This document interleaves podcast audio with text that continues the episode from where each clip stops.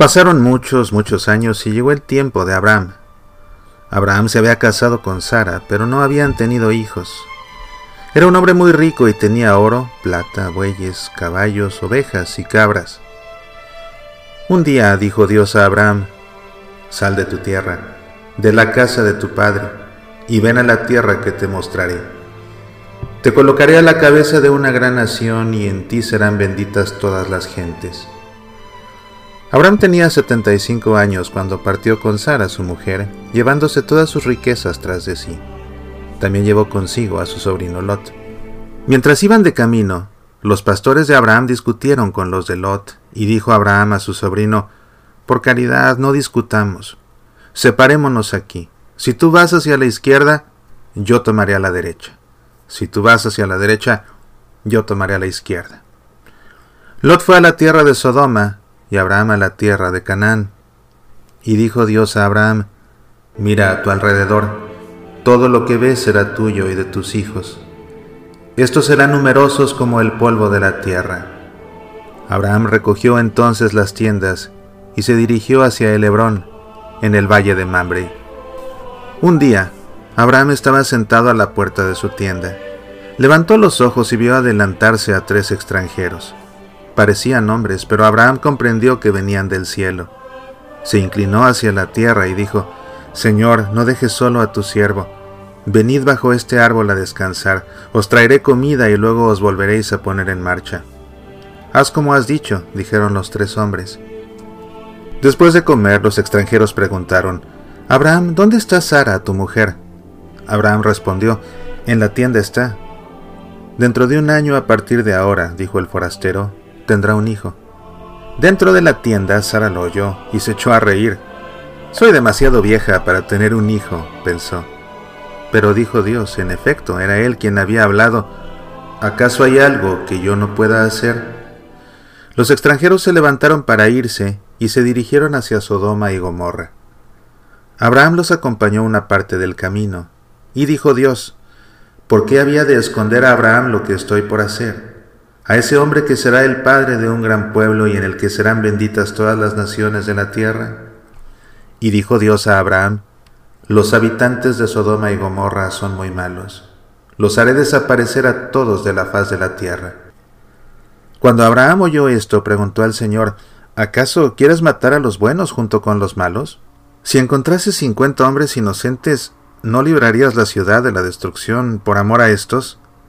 Y dijo Dios, si encontrase en la ciudad cincuenta inocentes, por su amor la libraré. Y si los inocentes fueran cinco menos de cincuenta, insistió Abraham, ¿no la librarías? Y dijo Dios, si los buenos fueran cuarenta y cinco, no la destruiré. ¿Y si los buenos fueran cuarenta? preguntó Abraham. Por amor a los cuarenta, perdonaré. Y no te enojes, Señor, si hablo otra vez, imploró Abraham. ¿Y si fueran treinta, veinte o solo diez? Y respondió Dios, si encontrase diez inocentes, no la destruiré. Dicho lo cual desapareció y volvió Abraham a su casa. Aquella tarde, cuando los dos ángeles llegaron a Sodoma, encontraron a Lot, el sobrino de Abraham, sentado a la puerta de la ciudad. Apenas Lot vio a los extranjeros, fue a su encuentro y dijo, Os lo ruego, venid a descansar a mi casa. Mañana por la mañana volveréis a partir entonces los dos ángeles entraron en la casa de Lot. A la mañana siguiente, uno de los ángeles le dijo a Lot, Deprisa, toma a tu mujer y a tus hijos si quieres salvar tu vida y busca refugio en los montes. Dios ha decidido destruir esta pérfida ciudad con todos sus habitantes. Márchate inmediatamente y no mires atrás. Cuando Lot y su familia se hubieron alejado, Dios hizo llover del cielo azufre y fuego y destruyó la ciudad con todos sus habitantes.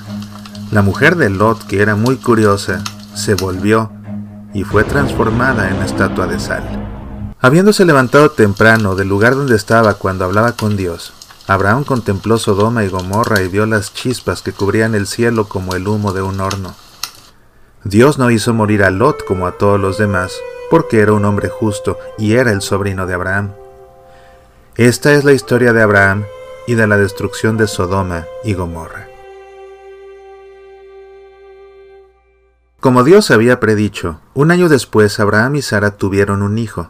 Abraham tenía 150 años y Sara dijo, El Señor me ha dado motivo para reírme de satisfacción. Y llamaron al niño Isaac, que quiere decir, Él ha reído. Isaac creció y Abraham lo quería mucho. Un día Dios quiso poner a prueba a su siervo y le dijo, Abraham, toma a tu hijo único, tu querido Isaac, y ofrécemelo en sacrificio sobre el monte que te mostraré. Abraham ensilló su asno, cortó la leña para el sacrificio y se dirigió hacia el lugar que Dios le había indicado. Dijo Isaac, Padre mío, tenemos el fuego y la leña, pero ¿dónde está el cordero para el sacrificio? Respondió Abraham, Dios lo proveerá.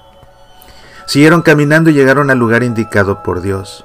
Construyó Abraham un altar y le colocó sobre éste el haz de leñas. Luego ató a Isaac y lo puso encima. Cuando Abraham tomó el cuchillo entre sus manos para matar al niño, un ángel descendió del cielo y gritó, Abraham, Abraham, no le hagas daño. Dios sabe que estabas dispuesto a obedecerle y a sacrificar a tu único hijo por su amor. Entonces Abraham levantó los ojos y vio un carnero enredado por los cuernos en las ramas de una mata. Lo cogió y lo ofreció en sacrificio sobre el altar en lugar de su hijo Isaac. Sara vivió 127 años y después murió. Abraham la lloró y compró un campo para sepultarla. En el campo había una caverna que miraba hacia Mambre y allí fue depositada Sara, la esposa de Abraham. Esta es la historia de Abraham y de Sara. Cuando Isaac se halló en edad de desposarse, se casó con Rebeca, la hermosa hija de Batuel, sobrino de Abraham. Isaac y Rebeca tuvieron dos hijos gemelos, Esaú y Jacob. Esaú el mayor era pelirrojo y tenía el cuerpo cubierto de vello. Amaba el campo y era muy aficionado a la caza. Jacob, en cambio, prefería permanecer en casa. Un día, Esaú volvió del campo y encontró a Jacob que se había preparado un plato de lentejas. Dame esta sopa, le dijo. Estoy cansado y tengo hambre. Véndeme tus derechos de primogenitura, le respondió Jacob.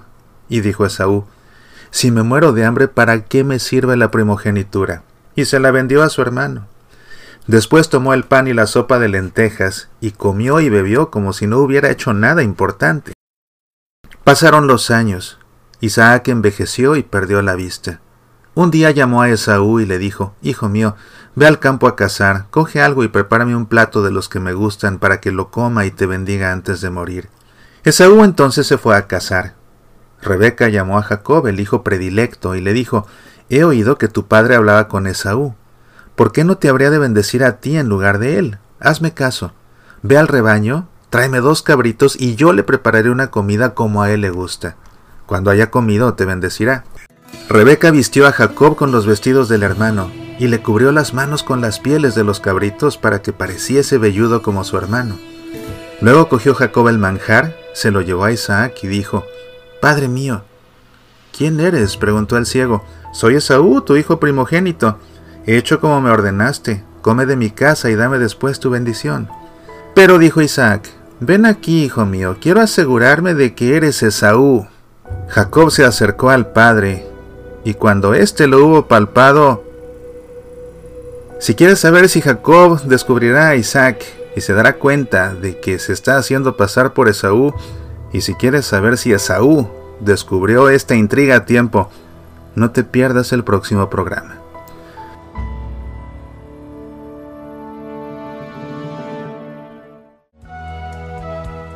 Soy Mauricio Pérez, estas son Semillas para la Vida.